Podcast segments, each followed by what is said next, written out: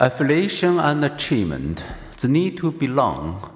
What evidence points to our human affiliation need or need to belong, separated from friends or family, alone, in prison, or at a new school or in a foreign land? Most people feel keenly their lost connections with important others. They are what Greek philosopher Aristotle called the social animal. Without friends, wrote Aristotle in his Nicomachean Ethics, no one would choose to live, though he had all other goods.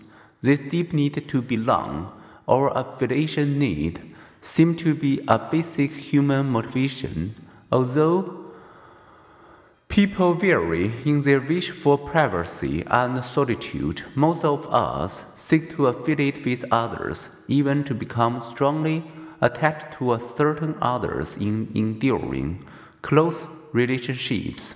Human beings, contented personality theorist Alfred Adler had an urge to community. Our psychological needs drive our adaptive behaviors and, when satisfied, enhance our psychological well being.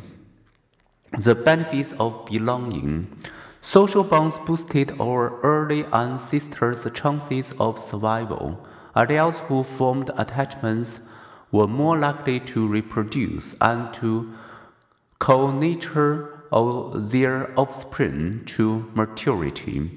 Attachment bonds motivated caregivers to keep children close, claiming them and protecting them from stress. Indeed, to be wretched literally means in its Middle English origin to be without kin nearby. Cooperation also enhances survival. In solo combat, our ancestors were not the toughest predators, but as hunters, they learned that six hands were better than two. As foot gatherers, they gained protection from two footed and four footed animals by traveling in groups.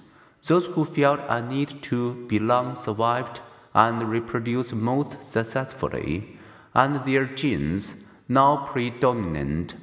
We are innately social creatures. Our need to belong drives us to befriend people who cooperate and avoid those who exploit. People in various society on earth belong to groups and prefer and favor us over them? Do you have close friends, people with whom they freely disclose your ups and downs? Having someone who rejoices with us over good news help us feel even better about the good news, as well as about the friendship.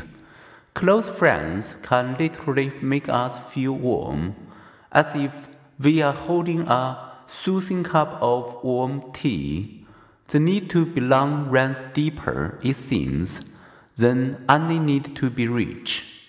One study found that very happy university students were distinguished not by their money, but by their rich and satisfying close relationship. The need to belong colors our thoughts and emotions we spend a great deal of time thinking about actual and hopeful relationships.